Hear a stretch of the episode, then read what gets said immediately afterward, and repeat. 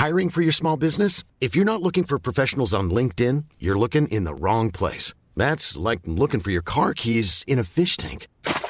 LinkedIn helps you hire professionals you can't find anywhere else, even those who aren't actively searching for a new job but might be open to the perfect role. In a given month, over 70% of LinkedIn users don't even visit other leading job sites. So start looking in the right place. With LinkedIn, you can hire professionals like a professional. Post your free job on linkedin.com slash people today.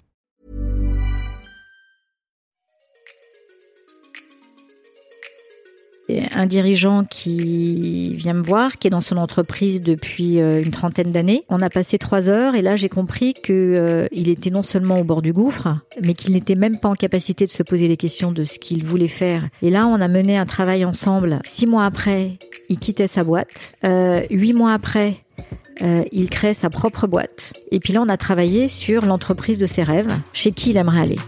Il dit, attends, Myriam, ça, ça va pas le faire. Je lui dis, il recherche personne. Mais en fait, on s'en fout, tu vas aller créer ton job. Et aujourd'hui, il a ce job dans cette boîte. Et ça s'appelle l'alignement. Quand tu es hyper au clair sur ce que tu veux, bah, tu es capable de le formuler, tu es capable d'aller le chercher, tu es capable d'aller. Tu as toutes les ressources pour. Et ça fait tellement sens pour toi que ça fait sens pour l'autre qui l'entend. Exécuté par qui? Fabrice Florent. Bonjour, bonsoir, bon après-midi à tous et bienvenue dans ce nouvel épisode d'Histoire de succès. Chaque jeudi à partir de 6h du matin, je retrace avec une ou un invité son parcours de vie qui l'a amené à son succès depuis la petite enfance jusqu'à aujourd'hui. Je suis Fabrice Florent. Dans la vie, je fais des podcasts d'interviews et de discussions et je crée des contenus. Si vous aimez ce podcast d'ailleurs, allez écouter la bande-annonce pour en découvrir plus sur moi et sur mes autres podcasts. N'oubliez pas de vous abonner sur votre appli de podcast préféré, de mettre un cool commentaire et 5 étoiles au podcast sur Apple Podcasts par exemple, et de partager cet épisode autour de vous s'il vous a plu. C'est le meilleur moyen de m'aider si vous aimez mon travail. Un grand merci à vous et bonne écoute. C'est que je ne suis pas une coach et que je revendique le fait de ne pas être une coach. Ok Euh, c'est peut-être une forme de coaching, mais je suis euh, vraiment une sparring partner. Et, et pourquoi je suis une sparring partner? D'abord parce que euh, c'est venu d'un dirigeant et même d'un grand dirigeant que j'ai eu la chance de de côtoyer puisque il m'a embauché dans une chaîne de télévision qui est pu, Public Sénat. Il s'agit de Jean-Pierre Elkabach. Qui, euh, Osons. Qui, euh, alors que un dirigeant extrêmement exigeant, très travailleur, euh, avec beaucoup de d'exigences, euh, mais d'exigences à la fois de travail, de rigueur et justement de justesse, notamment dans l'information. Un jour, alors qu'il s'apprête à quitter la chaîne, me dit Myriam, j'aimerais vous voir. Et on discute. Là, je comprends qu'il va sans doute quitter la chaîne puisqu'il est atteint par la limite euh, de, de, de l'âge. Et euh, il me dit, je voulais vous dire, vous n'êtes pas une coach pour moi. Vous êtes une vraie sparring partner. Donc, je, je comprenais pas trop ce que ça voulait dire parce que déjà mon anglais est pas top et puis sparring partner, bon. Donc j'ai compris que c'est. Pardon. T'as jamais fait de boxe? Non, j'ai jamais fait de boxe, mais du coup, je me suis intéressée évidemment à l'univers de la boxe et, et, et du coup, j'ai compris que c'était un compliment. Donc, euh, comme évidemment, ça fait du bien d'avoir des compliments, j'ai essayé de comprendre ce qu'il y avait derrière. Et, et j'ai compris ce qu'il a voulu dire. Euh, c'est que j'aime cette posture d'égal à égal. J'aime cette posture euh, sur le ring où en fait euh, mon rôle il est de permettre euh, aux dirigeants, à l'entrepreneur ou au, manager qui a envie justement de, s'écouter et, peut-être d'augmenter ses performances de connaissance de lui-même ou d'elle-même, euh, d'avoir quelqu'un en fait qui est capable de jouer son propre adversaire pour essayer de de, de, toucher au plus près ce qui fait qui il est ou qui elle est. Et en fait, euh, moi, ce que je fais auprès de ces dirigeants, c'est que je les accompagne dès lors qu'ils sont très au clair sur le fait qu'ils ont besoin d'être euh, accompagnés, qu'ils ont besoin d'accélérer cette connaissance d'eux-mêmes, euh, d'abord professionnellement, qui est de leur permettre en fait de pouvoir piloter leur entreprise à l'image de qui ils ou elles sont. Alors qu'en fait, très souvent, bah, un peu comme nos éducations, hein, on reproduit un schéma. Alors, sauf que dirigeant, c'est souvent un schéma que tu as appris à l'école, euh, que tu as exercé dans des entreprises. Et moi, j'aime particulièrement euh, accompagner des dirigeants de très haute volée, donc qui ont fait des très grandes écoles, où en fait c'est très formaté. C'est ultra formaté. Voilà. Et comme c'est ultra formaté, euh, vers la quarantaine, la cinquantaine, bah, ils se réveillent et se, et je dis ils parce que c'est majoritairement des hommes dans ce cas-là, et ils se rendent compte qu'en fait, la façon dont ils pilotent leur entreprise ne leur ressemble plus ou pas. Et puis après, il y a le monde qui est venu se percuter avec tout ça, et notamment ces, ces générations digitales natives qui disent, mais attends, tout ça, moi, ta pyramide, je m'en bats le coquillard, quoi. Mm. Je ne veux pas de ça. Je veux savoir ce que tu as dans tes tripes, parce qu'en fait, c'est tes tripes qui vont faire que je vais, je vais avoir envie d'accompagner ton projet. Et donc, moi, voilà, je les amène, en fait, à, à, à faire ce cheminement en toute confidentialité, parce que ça, c'est un, ingrédient qui est clé euh, vers le, chemin du, du, management, du pilotage de leur entreprise euh, en cohérence avec euh, qui ils sont, qui elles sont. Quand j'étais ado, il y a mon père qui travaillait avec un de ses amis, pas forcément euh, avec lui, mais dans la même boîte. Et euh, en fait, il était scotché parce que ce, mec était, euh, en tant qu'ami, euh, un gars adorable, etc. Et en fait, il m'avait raconté que dans la boîte, il avait une, euh, il avait une, une, une réputation détestable. Euh, il appelait JR d'ailleurs, tu vois, euh, Ah en ouais. rapport à Dallas et Chaud, tout. Chaud. chaud quoi qui est, si vous ne connaissez pas, un personnage audio de, de la série Dallas, qui est une série des années 80.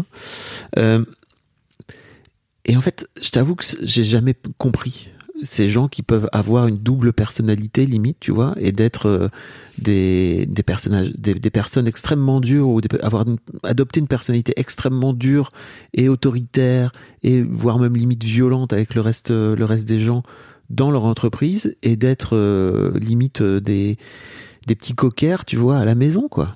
Comment, comment ça se passe? Bah, je trouve ça super intéressant ce que tu dis parce que je pense que c'est la grande différence entre nos générations et j'allais dire euh, les vôtres. hein. Euh, c'est que nous, on s'est construit avec l'idée qu'il y avait la personnalité au boulot et la personnalité à la maison. On était dans une frontière très délimitée entre la vie professionnelle et la vie personnelle. Euh, quand tu étais chez toi, d'abord parce que les outils euh, n'étaient pas du tout adaptés pour que tu travailles de chez toi, bah, tu travaillais pas de chez toi. Et puis avec tous les outils techno, bah, le travail s'est invité à la maison. Euh, et de là, bah, évidemment, la frontière s'est effacée. Donc je comprends, et moi je trouve ça vachement sain que euh, vous ne compreniez pas et que du coup, euh, vous soyez euh, totalement euh, en, en attente de dirigeants qui soient d'abord eux-mêmes. Mais en fait, c'est pas comme ça que nous, on a appréhendé notre vie professionnelle. Donc c'est une déconstruction totale. Et en plus, on leur demande de se déconstruire au moment où ils sont quasiment à la fin de leur vie professionnelle. Donc à un moment donné, tu vois, c'est un chemin, euh, faut que tu aies envie de le faire personnellement pour que ça ait du sens, quoi. Comment, tu- t'expliques qu'en fait ça arrive vers 40-50 ans? J'ai été, été salarié dans une boîte avant de monter Mademoiselle, tu vois, où j'ai la sensation que c'est pareil, le boss, il avait 50 balais il a fait un chemin personnel immense Hmm. pour déjà s'adoucir, adoucir son image aussi, enfin tu vois, devenir plus humain, etc. Je t'avoue que je lui en ai jamais reparlé, tu vois, aujourd'hui, mais hum, parce que je suis encore en contact avec lui de temps en temps, mais euh, com- comment tu l'expliques toi? Bah moi très clairement, je pense que euh, c'est d'abord la maturité euh, de la vie professionnelle, hein, puisque, enfin j'allais dire tu la prendras à tes dépens, mais pas du tout parce que de toute façon toi t'es un, un entrepreneur, donc. mais quand tu es salarié, à partir de 45 ans, on te fait comprendre que euh, tu es sur la pente descendante. C'est-à-dire qu'en fait, ta vie professionnelle, tu l'as construite de façon ascensionnelle. Et nous, on a été formatés aussi pour la construire ainsi. C'est qu'en fait, une évolution normale, c'est une évolution ascensionnelle. Ça veut dire que tu ne cesses de progresser euh, en responsabilité et en salaire. Et en fait, ton point culminant, c'est vers 40 ans. Donc après, c'est la décrue. Donc cette décrue, bah, évidemment, elle te percute en tant que personne. Puis parallèlement à ça, euh, tes enfants sont grands. Tu vois bien que tu te retrouves face à un espèce de vide. Bah, ce vide, tu vas, avoir le rem- tu vas avoir envie de le remplir. Et ce vide, c'est toi. C'est toi. Et la vie, elle se charge bien de t'amener, en fait, à un moment donné, à, et si tu n'y arrives pas et que tu ne prends pas cette décision par toi-même, c'est les événements qui t'y amènent. Euh, c'est que c'est, je pense, un moment clé où tu passes du statut euh, de dirigeant avec l'armure euh, que tu as apprise, l'armure qui t'a permis de vivre cette ascension, à en fait, mais ma posture personnelle, je suis qui quoi? Et puis derrière, bah il y a la peur de la mort. Ah. Oui, c'est vrai. Et la peur de la mort, à partir de la cinquantaine, il y, a- il y a une espèce de d'image très forte, tu vois, de la bascule possible, quoi. Plus ce corps qui te rappelle que, euh, puis les scientifiques te le disent, hein, à partir de 40 ans, les cellules euh, elles se reproduisent- elles ne se reproduisent plus du tout de la même façon. Donc tu bosses avec tes dirigeants sur la peur de la mort. Euh, c'est pas du tout formulé comme ça. Oui. Parce qu'en fait, les dirigeants avec lesquels je bosse, déjà, c'est pas n'importe quel dirigeant. C'est des dirigeants et des dirigeantes qui ont fait un grand début de chemin et qui sont prêts, en fait, à opérer cette bascule qui est potentiellement de se dire, je suis prêt à tout changer s'il le faut. En fait, je suis prêt à m'écouter. Et moi, je les amène, en fait, à s'écouter. Et c'est quelque chose euh, honnêtement que on ne leur a pas appris à faire, qu'ils s'interdisent de faire et que les conditions dans lesquelles ils exercent aujourd'hui, qui sont des conditions d'extrême solitude, ne leur permettent pas de faire. Donc, euh, je- on parle pas de mort, on parle de vie en fait. On parle de, euh, mais j'ai envie de quoi aujourd'hui? Et ce qui est génial, tu vois, c'est que le Covid, euh, je pense, a accéléré ce process et l'a rendu presque normé, normal, parce qu'en fait, on est tous à se poser la question de- du sens de notre vie. Donc, du coup, je pense que ça banalise aussi la démarche. Donc, ça, c'est bon parce que, parce que je pense qu'il y a de plus en plus de dirigeants qui vont être amenés à vouloir s'écouter et à faire ce chemin. Comment t'en es venu à faire ce métier? Bah déjà, euh, quand je choisis de m'orienter vers le métier de la communication, j'ai pas envie de faire du marketing. Très clairement, la communication, c'est comment euh, je me fais comprendre de l'autre et comment je rends possible euh, la, la, la, comment dirais-je, la circulation d'une information la plus positive possible, hein, parce que ça c'est l'enjeu de la com pour une entreprise, mais mais juste quand même. Voilà. Euh, et j'ai toujours été très sensible, et notamment en matière de communication interne, à ce que euh, les personnes au sein d'une entreprise se sentent bien là où elles sont, en, sachant quelle est en fait la, la voie VOIE et VOIX de l'entreprise, c'est-à-dire euh, euh, rendre possible, lisible la stratégie de l'entreprise. Voilà. Euh, c'est aussi d'accompagner un dirigeant qui est très remonté contre les journalistes, mais qui sait qu'il ne peut pas faire contre. C'est de créer un pont permanent entre les journalistes que moi j'aime beaucoup, même si c'est une population compliquée, complexe, et qui n'aime pas les, les communicants, enfin peu en tout cas, euh, et en même temps des dirigeants qui, qui n'ont pas du tout envie euh, de raconter euh, ce que les journalistes aimeraient qu'ils racontent. Voilà. Et en même temps, je pense qu'il y a une voie tierce qui est de raconter ce que les journalistes attendent sans que ce soit contre l'entreprise. Donc voilà, c'est une communication pour que ce soit du pour, voilà, que ce soit du avec. Comment tu fais ça? Alors comment je fais ça? D'abord, je, passe beaucoup de temps à écouter, à regarder, euh, à entendre. Euh, ma passion, c'est l'humain en fait. Donc euh, je passe du temps et c'est vrai que j'ai une intuition assez forte, comme nous tous en fait. Hein, sauf que je pense que la vie m'a donné la possibilité de la cultiver très très jeune, et du coup je lui ai donné une pleine puissance. Donc je ressens très très vite qui j'ai en face de moi. Alors ça veut pas dire que je me trompe pas, mais ça veut dire que euh, les vulnérabilités qui sont pas forcément exprimées, je les ressens assez vite, et du coup je travaille beaucoup là-dessus, sans le dire mais je vais sur ce terrain-là assez facilement. Et là, dans ces cas-là, c'est le cœur qui prend le relais, donc euh, la communication, elle est vachement plus facile. Voilà. Quand tu te retrouves face à face à un vieux bourg euh, de 50 euh, 50 balais, tu vois, qui a roulé sa bosse et tout, comment tu comment tu l'incites à, à s'ouvrir justement Parce que c'est c'est c'est des mecs qui ont une, une I'm Sandra, and I'm just the professional your small business was looking for. But you didn't hire me because you didn't use LinkedIn jobs. LinkedIn has professionals you can't find anywhere else, including those who aren't actively looking for a new job but might be open to the perfect role, like me. In a given month, over 70% of LinkedIn users don't visit other leading job sites. So if you're not looking on LinkedIn, you'll miss out on great candidates like Sandra. Start hiring professionals like a professional. Post your free job on linkedin.com/people slash people today. Carapace. Euh, Mais c'est vachement intéressant ce que tu dis parce que c'est la clé du truc. Hein.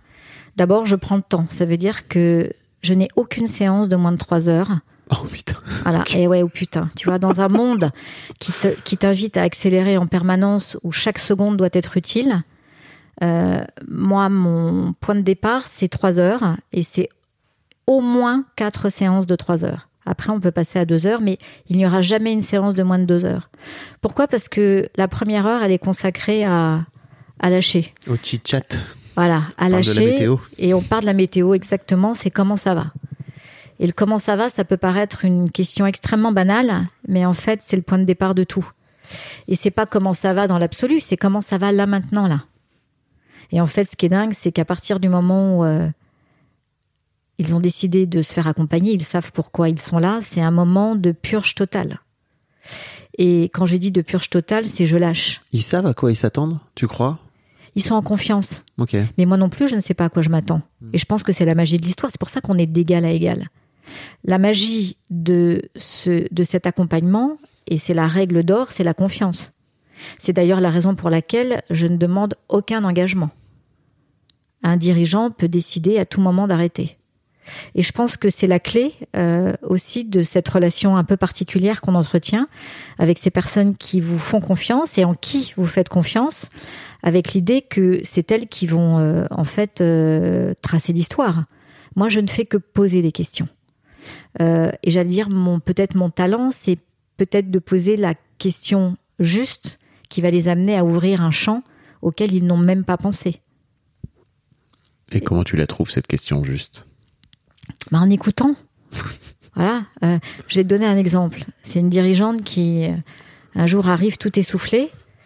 Euh, évidemment, je l'invite à prendre le temps de se poser. Et je lui dis ça va. Et elle me dit oui, mais en même temps, elle a une espèce de contraction euh, du visage. Je sens qu'elle a qu'elle souffre de quelque chose. Euh, la politesse voudrait que tu ne demandes pas à quelqu'un pourquoi est-ce qu'elle souffre alors qu'elle t'a dit qu'elle allait bien. Bah moi j'y vais. Bah oui. Voilà. C'est ton rôle en même Et temps, là, pour le coup. Voilà. Sauf qu'elle s'y attend pas. Elle, elle, euh. Bah non. Puisque sinon elle m'aurait dit ça va pas. Et en fait, euh, là elle m'a expliqué qu'elle avait des douleurs au ventre. Et donc je lui ai demandé si ça lui arrivait souvent. Elle m'a dit oui. Et là on a remonté les moments. Donc là je te dis pas ce que ça a ouvert. Et donc là en fait on était parti sur une séance qui devait nous permettre de travailler sur une problématique qu'elle avait et qu'elle devait gérer dans la semaine. Et en fait, on est parti sur toute autre chose. Elle est repartie au bout de trois heures. Elle m'a dit, tu peux pas t'imaginer comme je me sens allégée. Et là, elle avait touché du doigt un truc qu'elle n'avait même pas imaginé. Elle pensait que cette douleur était intrinsèque à elle-même et qu'elle ne la quitterait jamais. Et ben c'est ça en fait, parce que les dirigeants s'écoutent peu, parce qu'ils n'ont pas de temps pour s'écouter, ils n'ont pas d'espace pour s'écouter, Euh, et même la société les autorise pas à s'écouter, parce qu'un dirigeant qui irait chez le psy, c'est un dirigeant qui, a des problèmes.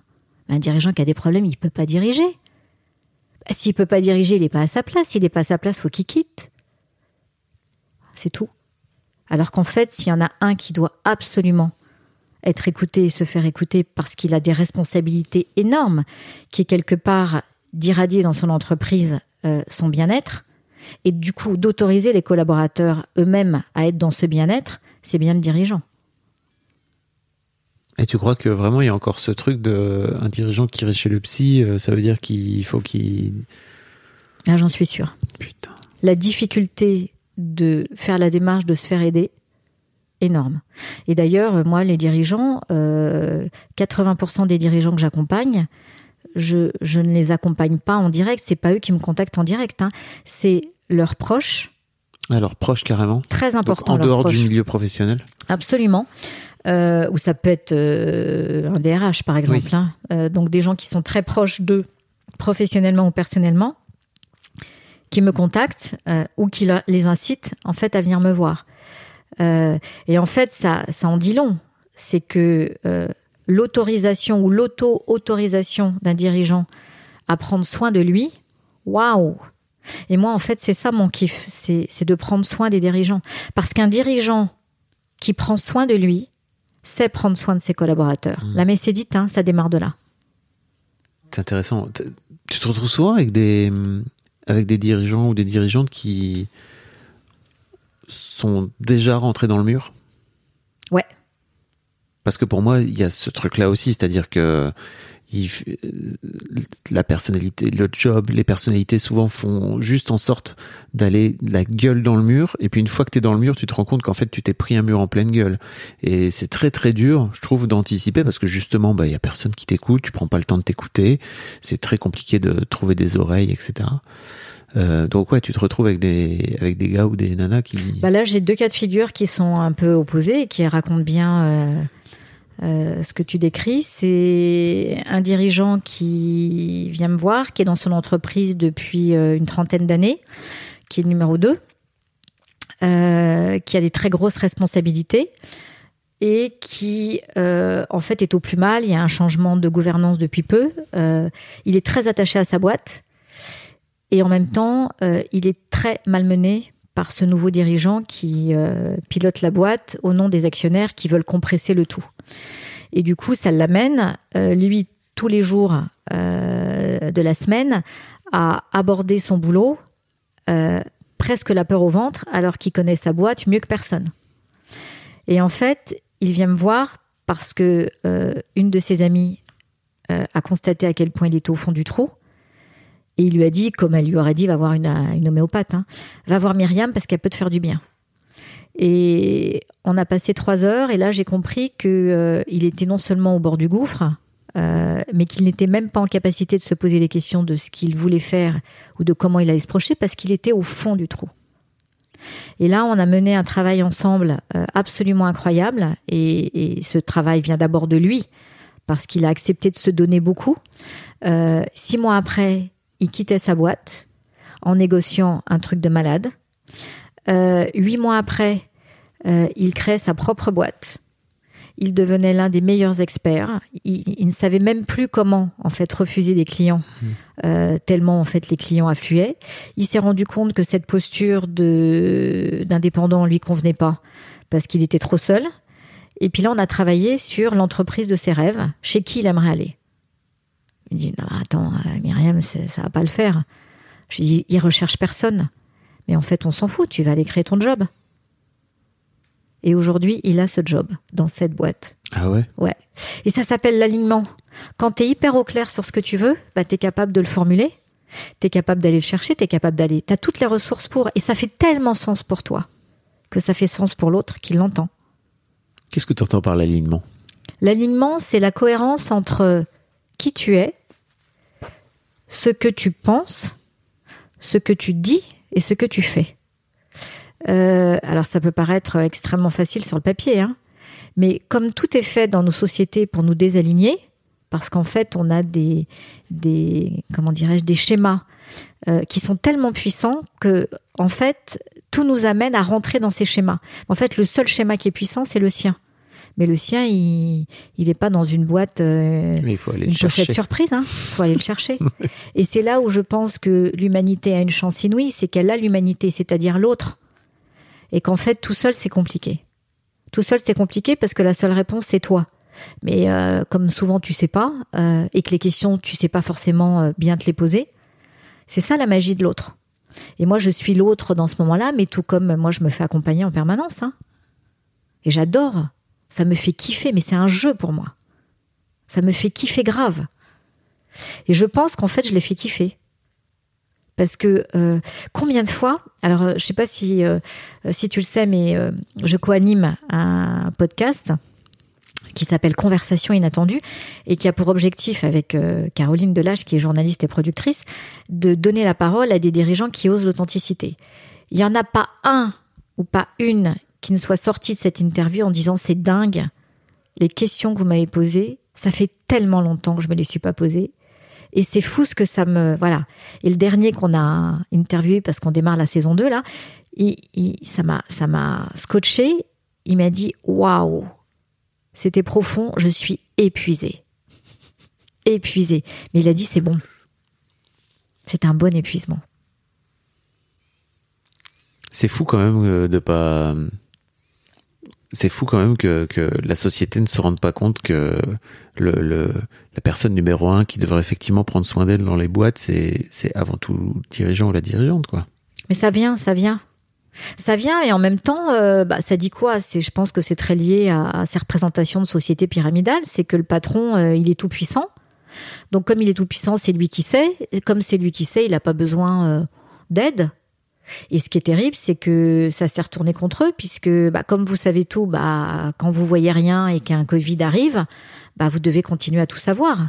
Et là, en fait, les dirigeants, et moi, il y en a plus d'un qui me l'a partagé, et je les remercie parce que du coup, ça me permet de le restituer, qui ont dit, mais les grands gagnants du Covid, ça a été les collaborateurs parce que eux, ils ont exercé en fait leurs besoins. Ils ont compris euh, en quoi consistait leur bien-être et ils sont revenus après Covid en disant bah voilà nos exigences sont nous pendant ce temps-là, il fallait qu'on imagine et qu'on fasse tourner la boîte. Euh, qu'on puisse euh, effectivement gérer toute l'organisation à distance, gérer et les écouter dans dans leurs mots MAUX qui étaient là, mais personne s'est interrogé sur nos difficultés à nous et l'angoisse qu'on avait, la, la boule au ventre de se demander si la boîte elle allait tenir, même si euh, ils ont reconnu qu'en France euh, ils étaient particulièrement aidés. On s'en est plutôt pas Ouais. trop mal sorti. Mais l'aide financière c'est vachement bien, mais mais le soutien psychologique, le soutien euh, c'est même pas plus que c'est même pas psychologique, c'est le c'est c'est les aider à être en à casser cette solitude qui les bouffe de l'intérieur, qui est très acide et qui est indicible. Comment, euh, qu'est-ce que tu pourrais conseiller à un dirigeant ou à une dirigeante en, en dehors de venir te voir, tu vois, euh, pour euh, et qui se sent seul? Parce Bah, que Des- c'est c'est déjà la première chose, c'est de savoir reconnaître qu'on est seul et, euh, et de l'écrire. Euh, alors moi, j'accorde beaucoup d'importance à l'écriture et je pense que euh, et je, n'ai rien contre évidemment euh, les nouvelles techno, mais je pense que c'est très important à un moment donné de les poser pour ne jamais oublier que l'écriture c'est l'ancrage. Et en fait, quand on écrit, c'est-à-dire qu'on prolonge ce qu'on ressent euh, euh, avec euh, avec avec cet acte qui vient de nous, de notre corps, qui est d'écrire et non pas de scroller. Scroller, je passe. Tu veux dire de écrire, l'écrire j'encre. à la main Écrire à la main. Voilà. Donc, moi, j'ai un truc tout bête, mais qui est extrêmement efficace. C'est de prendre un petit carnet, un petit carnet de sa couleur préférée. C'est très important et un petit carnet que tu peux transporter n'importe où. Et je pense notamment aux hommes dans une poche de, de, de pantalon. Et dans ce petit carnet, tu ne vas ancrer que les moments dans lesquels tu t'es senti bien. Tu vas dater, tu vas noter le moment et tu vas écrire ton ressenti de ce moment où tu t'es senti bien. Et en fait, ça permet à la mémoire joyeuse de pouvoir s'ancrer, alors que naturellement, euh, le cerveau est fait de telle façon que ce que tu remets pour des questions de survie au-dessus euh, de la pile, c'est tout ce qui n'a pas été et qui est traumatique. Voilà. Et donc ça, c'est là, c'est une façon euh, pour moi de nourrir ce qui permet aux dirigeants de se rendre compte que les, petits moments qui font qu'il est bien ne sont pas forcément en cohérence avec ce qu'il vit au quotidien. Euh, donc c'est une façon très concrète. La deuxième chose, donc quand je dis écrire, c'est aussi écrire, euh, euh, alors pas dans le même carnet, pourquoi est-ce qu'on se sent seul? Et puis derrière, c'est peut-être tout simplement en parler à ses proches et accepter que ses proches ne sont pas ceux qui vont vous aider à avancer, mais qui vont peut-être vous permettre de rencontrer la bonne personne pour. Et la bonne personne, ça peut être un ami, euh, ça peut être euh, euh, effectivement un spécialiste ou une spécialiste, mais ça peut être un ancien prof, ça peut être même un parent. Il faut simplement que la notion de confiance soit là et que cette notion d'égalité, hein, dans un rapport d'égal à égal, soit le plus juste possible. Euh, et puis que la personne soit dans une posture d'écoute qui soit entre guillemets la plus euh, neutre possible. Voilà. Donc c'est pour ça que c'est souvent une personne extérieure en fait euh, à la famille qui qui est la plus adaptée. Mais voilà, je pense qu'il n'y a pas de règle. C'est simplement s'écouter et aller vers la personne qui va te permettre de pouvoir recevoir tout ça et t'aider en fait à avancer pour ouvrir plus grand. En fait, euh, pour moi, le truc le plus dur, c'est de se rendre compte que tu vas pas bien au moment où tu vas pas bien. Parce que, comme tu dis, t'as pas le. Le baromètre ou le ou les clés. Rien, rien, ne, rien ne t'incite à le faire en fait, vraiment. Euh, Alors, les petits signaux quand même. Hein.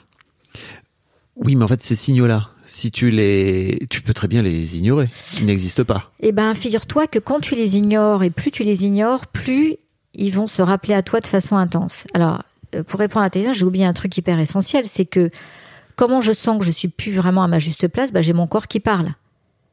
Euh, je sens que c'est plus compliqué d'aller au boulot.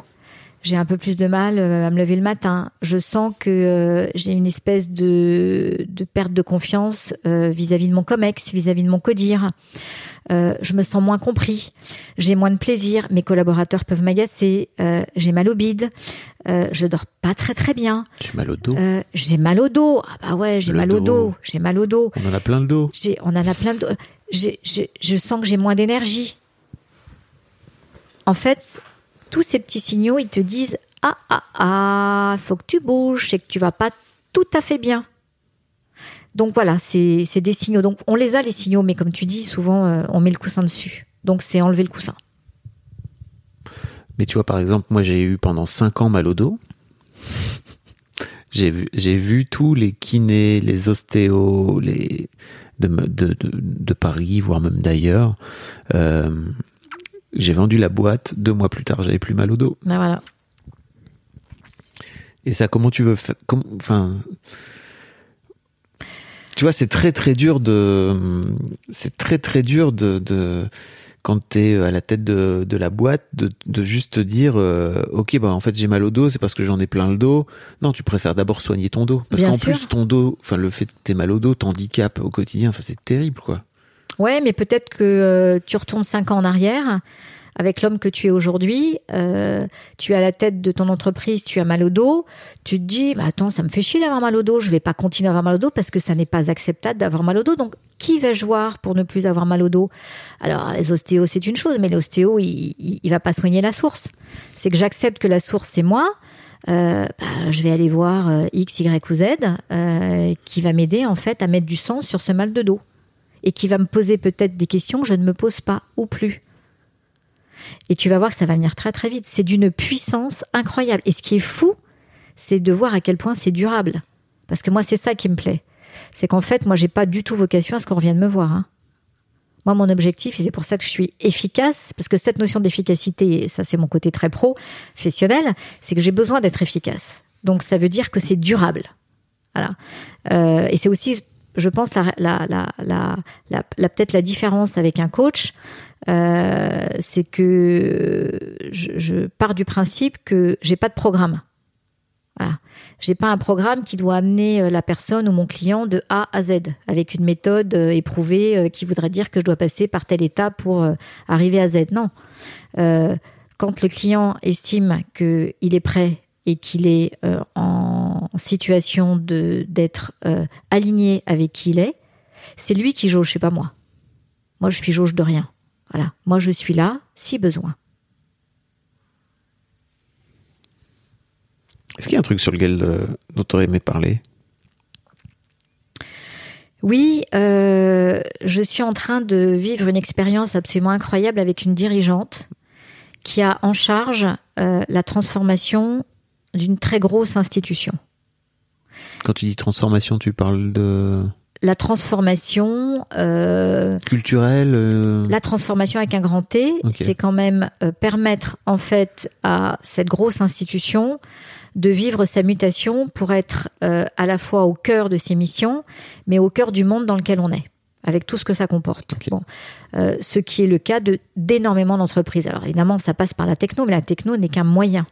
L'important, c'est d'amener en fait les collaborateurs, les collaboratrices à s'emparer aussi de cette transformation pour que ça devienne aussi la leur.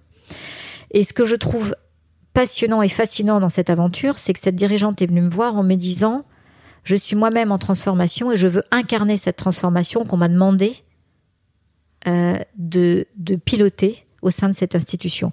Donc en fait, c'est un truc à double détente qui est d'une puissance incroyable parce que euh, euh, du coup là, on est dans un alignement, euh, j'allais dire presque parfait, mais en tout cas le, cas, qui est pas un cas d'école, qui est un cas d'entreprise, est à la fois fascinant, ce que je vis est aussi puissant, je pense, que ce qu'elle vit. Et je la remercie en fait. Comment ça? Ce que tu vis avec. Parce que ce qu'elle m'amène en fait à euh, explorer avec elle, c'est-à-dire cette euh, transformation à double détente, euh, est un terrain de jeu que j'avais jamais exploré jusqu'à présent. Moi, j'étais vraiment dans l'alignement de l'individu, même si évidemment ça a des impacts sur l'entreprise. Mais là, c'est vraiment deux transformations parallèles qui sont totalement en non seulement en harmonie, mais qui sont totalement liées l'une à l'autre. Je ne sais pas si je suis claire dans ce que. Alors je, je, je crois voir ce que tu veux dire et d'un autre côté c'est très frustrant parce que j'imagine bien que tu peux pas raconter l'histoire dans le détail Je peux pas. et d'un autre côté j'aimerais bien en savoir beaucoup plus parce que ça a l'air d'être passionnant. je comprends ta position. Ouais, ouais, là, je, là, je peux passer la limite de l'exercice. Exactement. Je, je me rends bien compte que t'es dans une, dans- t'es dans un truc où j'ai envie de te dire, soit t'en dis trop, soit t'en dis pas assez. Mais bon, En fait, euh, ce que ce que je veux dire, c'est que je sens qu'il émerge aujourd'hui, et j'ai la chance de- d'accompagner en fait euh, ce type de dirigeante, c'est que la notion de transformation des entreprises, euh, qui a souvent été considérée comme une transformation technologique, est d'abord une transformation humaine. Euh, et qu'en fait, cette transformation humaine passe d'abord par le dirigeant ou la dirigeante. Et quand tu as la chance d'avoir euh, un dirigeant ou une dirigeante qui en est à ce point consciente et qui vient euh, ac- accompagner ou, ou, ou, initier sa propre transformation Ouais. parce que c'est la transformation de l'entreprise qui est en jeu, je dis waouh quoi, c'est un truc énorme. Et je pense que ça va aller de plus en plus euh, dans ce sens-là, de la même façon que les entrepreneurs sont en train de se rendre compte que euh, développer sa boîte, euh, bien sûr que c'est génial, qu'avoir la super idée, bien sûr que c'est génial, mais ils sont tous confrontés à la problématique humaine qui devient leur première responsabilité aujourd'hui quand l'entreprise atteint un certain niveau. Et en fait, ils sont pas du tout prêts. Parce qu'en fait, ils ne se sont pas posé vraiment la question de qui ils sont et quels managers veulent-ils être et qu'est-ce qu'ils veulent faire circuler dans leur entreprise qui permettent d'avoir une viabilité durable et humainement acceptable, voire belle, belle, humainement belle? c'est sans doute, je crois, le truc le plus dur quand, euh, quand tu crées un projet, c'est qu'en fait, à la base, tu crées une boîte parce que tu as envie de créer un projet. Exactement. et que tu te retrouves un jour, si ton projet marche bien et que en fait tu finis par créer ton projet, à te rendre compte que euh, ton travail n'est plus de créer ton projet, mais de manager la boîte et de, finir, de finalement la diriger, alors que à la base tu voulais juste créer un projet. En tout cas, moi, c'est vraiment le parcours que j'ai fait, si tu veux, où tu finis par te retrouver à te poser des questions que tu n'avais pas du tout envisagé même qu'elles pouvaient exister. Et à changer de métier, en fait. hein. Tu fais plus du tout le même métier voilà, d'un coup d'un seul. Et c'est terrible parce que je j'ai à la fois moi une sorte d'amour-haine avec l'humain euh, au, au sein de la boîte où c'est à la fois le truc le plus fabuleux qui pu qui ait pu euh, exister et en même temps le truc le plus compliqué sur lequel je me suis buté quoi Et, et non seulement. parce que ça te renvoie à tes propres Parce que- conneries eh ben en voilà. permanence. Et puis c'est surtout que, encore une fois, euh, en développant cette boîte, tu développais une idée qui t'était chère. Et là, tu te retrouves en fait à gérer euh, des attentes, des demandes, des problèmes que euh, tu n'avais pas du tout envie de gérer. Et, ce qui est magique, je pense, avec ce travail d'alignement, c'est que si tu es très au clair avec qui tu es, euh, tu n'as même pas besoin de faire des longues tirades auprès de tes collaborateurs parce que tu vas attirer des collaborateurs, non pas qui te ressemblent, parce que c'est pas ça l'objet, mais néanmoins des collaborateurs qui partagent qui tu es et qui viennent aussi pour qui tu es et qui sont totalement ok avec qui tu es. Et je te dis pas comme ça va te faciliter la tâche et à quel point c'est bon de piloter comme tu es. Donc on revient toujours à ce fameux truc de faire en sorte d'être le plus aligné possible entre ta vie perso Yes. et ta vie pro. Yes, toi, toi, toi, en sachant qu'un alignement il est pas figé. Il- il- il- mais à partir du moment où tu es, tu as goûté euh, le bonheur d'être aligné, ça va plus te quitter. Hein. Ça va plus te quitter. Et ça, et ça c'est quand même euh, waouh quoi. Puis en fait, c'est le chemin de notre vie. Sans vouloir rentrer dans le cliché ou dans les clichés d'ailleurs, euh, tu travailles pas de la même façon, j'imagine, avec des dirigeantes et avec des dirigeants, ou alors il y a vraiment une ligne. euh, Non, non, c'est totalement différent. Ouais. Totalement différent. En fait, les femmes, Déjà, j'imagine, ça dépend de l'âge aussi, non? Pas vraiment. Ok. Non, parce qu'en fait, euh, c'est l'état dans lequel ils et elles viennent euh, qui est le même. C'est en fait, il y a une attente forte de euh, je, je suis pas bien. Ils attendent souvent trop tard. Souvent, quelque part. souvent, mais moins les femmes que les hommes. Les femmes attendent vraiment trop tard, c'est-à-dire que les, enfin trop tard, c'est jamais trop tard, puisque ils décident néanmoins de se prendre en main. Mais Les euh, femmes attendent souvent trop tard. non, les hommes. Ah, pardon, oui. Non, non, les femmes, elles ont cette espèce de, de, de truc très puissant en elles. C'est que d'abord, elles aiment pas être mal. Enfin, en tout cas, moi, chez les dirigeantes, hein, qu'il y a une espèce aussi d'injonction, euh, d'une forme de perfection euh, qui, les, oblige, euh, en gros, à toujours être au top, entre guillemets. Et je pense qu'elles ont cette conscience du prendre soin de façon beaucoup plus évidente, voire chimique que les hommes. Bah oui, parce qu'elles donnent la vie, donc donner la vie, c'est déjà prendre soin de l'autre, puisque on est prédisposé à. Euh, et puis plus la société qui nous a aussi mis dans cette situation qui est de prendre soin des autres. Voilà, Euh, les, jobs du, soin, c'est souvent les femmes qui les occupent. Mais bon, tout ça est en train de bouger. Euh, et en fait, la question n'est pas les hommes et les femmes, c'est bien l'histoire du féminin-masculin, hein, cet équilibre. Mais honnêtement, je suis hyper optimiste parce que je trouve que les hommes, d'abord, quand ils font cette démarche, ils dépotent grave parce qu'il y a cette notion d'efficacité, moi, qui vient percuter euh, aussi mon énergie et que j'adore. euh, c'est qu'ils ils veulent pas que ça aille vite, mais ils veulent du résultat. Et en fait, moi, il n'y a pas une séance euh, qui, je, je ne suis, je suis heureuse d'une séance que si à la fin, je sens que le dirigeant ou la dirigeante se sent soit allégé, soit équipé entre guillemets pour pouvoir faire avancer sa semaine en l'allégeant. C'est ouf parce que ce truc de résultat, moi, je, je, crois que j'ai été là-dedans au tout début de ma thérapie de je veux aller mieux et je veux faire. Et en fait, euh, alors c'est génial par plein d'aspects parce que ça t'oblige à travailler entre guillemets, mais d'un autre côté, je trouve que ça t'empêche de, de vivre véritablement certaines étapes qui sont importantes à vivre, quoi. C'est vrai. Mais en fait, on met pas, en même temps, on met pas, tu vois, c'est ça qui est chouette quand euh, euh, je travaille avec ces dirigeants et ces dirigeantes qui ont pris cette décision de s'écouter, c'est que euh, moi, je leur vends pas, je leur vends pas de résultats. Je leur vends entre guillemets la possibilité d'être mieux avec eux-mêmes. Maintenant, le temps que ça va prendre, ils sont totalement inégaux Ouais. devant. Et, et, et en fait, ils le savent pas eux-mêmes. Et puis c'est ça qui est chouette aussi.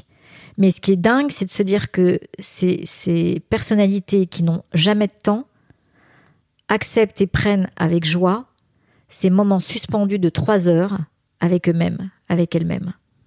Et moi, ça, ça me, ça me rend, mais en fait, c'est là où je me sens à la fois utile, heureuse euh, et pleinement à ma place, quoi. Donc c'est puissant. Sparring partner, donc. Yes, sparring partner. Et tu sais que la plupart des grands champions de boxe sont aussi souvent des grands champions de boxe parce qu'ils ont des sparring partners à, la, ouais, à la hauteur hein, T'as derrière. as raison de le rappeler. En fait, C'est sparring très dur d'être sparring partner. vient, vient du monde de la boxe, hein, qui est de permettre effectivement euh, euh, à ce boxeur de pouvoir exercer tout son talent en ayant en face de lui quelqu'un qui joue le rôle de son adversaire et qui va aller le chercher euh, dans tous ses points faibles pour qu'il puisse identifier ce que l'autre voit comme étant ses points faibles et que lui n'a pas forcément vu.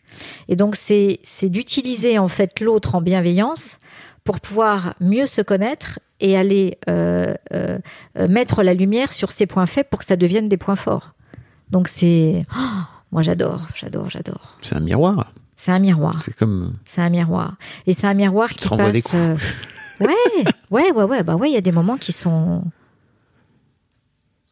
Je, je, je bouscule beaucoup, hein. Je bouscule beaucoup. Et en fait, euh, je me souviens d'une. ils- viennent pour ça. Enfin, ouais, ils- et ben ils doivent- exactement ce que j'allais dire. Oh, Je te raconte, un, un jour, j'ai j'ai un dirigeant qui m'appelle et puis il me dit bon, je sais pas trop, euh, euh, expliquez-moi un peu comment vous fonctionnez. Donc là, je suis au téléphone avec euh, avec lui, je lui explique et puis je lui dis mais je sens que vous n'êtes pas totalement prêt à être bousculé. Donc prenez votre temps parce que moi je bouscule et en fait euh, ça n'a d'intérêt que si vous acceptez quand même l'idée d'être bousculé. Et puis euh, je me dis en raccrochant euh, bon ça le fera pas. Ça le fera pas parce que je, je, sens que c'est quelqu'un qui ne veut pas être bousculé et qui attend plutôt quelqu'un qui le prenne en main. Moi je prends pas en main. Je suis pas là pour prendre en main. Je suis là pour euh, te bousculer dans le bon sens du terme, pour que tu ailles puiser là où tu n'as jamais été chercher ou où, où, où tu as oublié d'aller chercher. Et euh, trois semaines, un mois après, il me rappelle il me dit il y a un truc qui m'est revenu. Et en fait, c'est exactement ce dont j'ai besoin. Vous m'avez dit je vous préviens, moi, euh, je vais vous bousculer. En fait, j'ai besoin d'être bousculé. On a pris rendez-vous, on a bossé pendant huit mois ensemble. Et puis, bah, aujourd'hui, il est là où il a envie d'être. Tu l'as bien bousculé. Ouais. Mais, il- mais il m'a permis Hmm. de bien le bousculer. Moi, je fais rien, encore une fois. hein. Je ne fais que saisir les autorisations pour y aller, quoi. Est-ce que euh, on pourrait tenter un, un parallèle avec euh, ton histoire euh, de daronne? Entre ton métier et ta, et ta, et ta position de maman ta... J'adore, j'adore parce que j'adore, j'adore cette question parce que combien de fois et pourtant à ce moment-là j'étais pas sparring partner. Enfin je l'étais, je pense dans, dans ma posture parce que j'ai toujours été sparring partner avec mes collaborateurs et, et les dirigeants que j'ai accompagnés de l'intérieur. Mais euh, je me disais ce qui est formidable dans ma vie, c'est que ce que j'apprends au bureau vient nourrir mon rôle de mère et mon rôle de mère vient nourrir ce que je suis au boulot. Et donc bien évidemment. euh, et en fait sans le savoir, je faisais cet aller-retour en permanence. Et pour autant, moi, je me suis vraiment construite avec euh, qui je suis au boulot et qui je suis dans ma vie perso. hein. Et puis petit à petit, encore une fois, euh, cette frontière s'est allégée, c'est amoindrie euh, et a fini par disparaître. Et, euh, et le jour où elle a disparu, c'est quand j'ai décidé de quitter euh, mon rôle de salarié et de dirigeante pour occuper pleinement cette place de l'extérieur. Mais bien évidemment que tout est lié et qu'il y a un parallèle. D'ailleurs, Paul, ton mon, deuxième mon- fils. mon deuxième fils, qui est un artiste incroyable, avec Enfin, ton euh, deuxième enfant, ton premier. mon fils. deuxième enfant et mon premier fils, ouais, Paul, qui a 25 ans, qui a un talent euh, incroyable de, de designer. Je, je sais que euh, il va faire parler de lui. Euh, m'a dit maman, est-ce que tu serais ok pour être mon sparring partner? Et je serais l'un des premiers artistes à accepter d'avoir un sparring partner. C'est fort quand même, hein Et là, c'est l'homme qui parle. C'est bien l'homme et l'artiste, l'homme et le designer, mais c'est d'abord l'homme qui parle. Donc euh, Oui, donc là, tu chevauches, là, carrément. Tu es en train de faire chevaucher tes deux, tes deux casquettes. tout, tout, tout, mais tout, tout se mélange parce qu'en fait, euh, tu n'es qu'un, qu'une. C'est un tout. Et, euh, et, et moi, j'aime l'idée de naviguer. et, et tu vois, ça m'est arrivé aussi d'accompagner des amis. Et alors que normalement, si tu veux, euh, dans les règles, ça se fait pas. Bah non, parce que c'est un ami, une amie. Mais moi, j'ai aucun problème. T'as la sensation d'être malgré tout à ta place, Ah, mais complètement. de réussir à séparer les je deux. suis hyper au clair. D'ailleurs, mon fils, quand il m'a dit ça, il m'a dit euh, je, je- Est-ce que tu accepterais d'être ma sparring partner? Mais c'est pas parce que je suis sa mère. Mais c'est parce que, euh, en fait, ma façon de le challenger, de l'accompagner dans son business, euh, lui convient.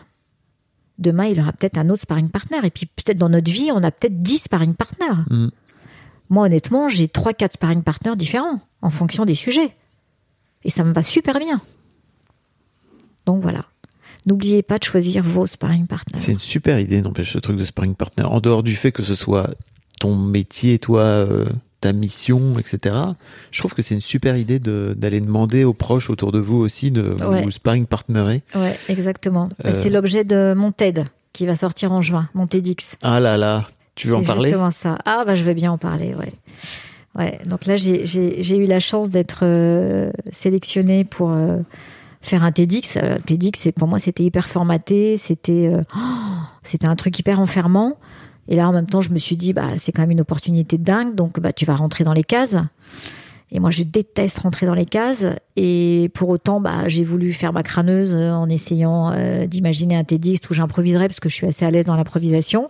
Bonjour la cata. Ça n'est pas possible. Et ça n'est pas possible. Et du coup, je suis rentrée dans les cases. Et en fait, c'était des cases délicieuses, euh, très exigeantes, très rigoureuses.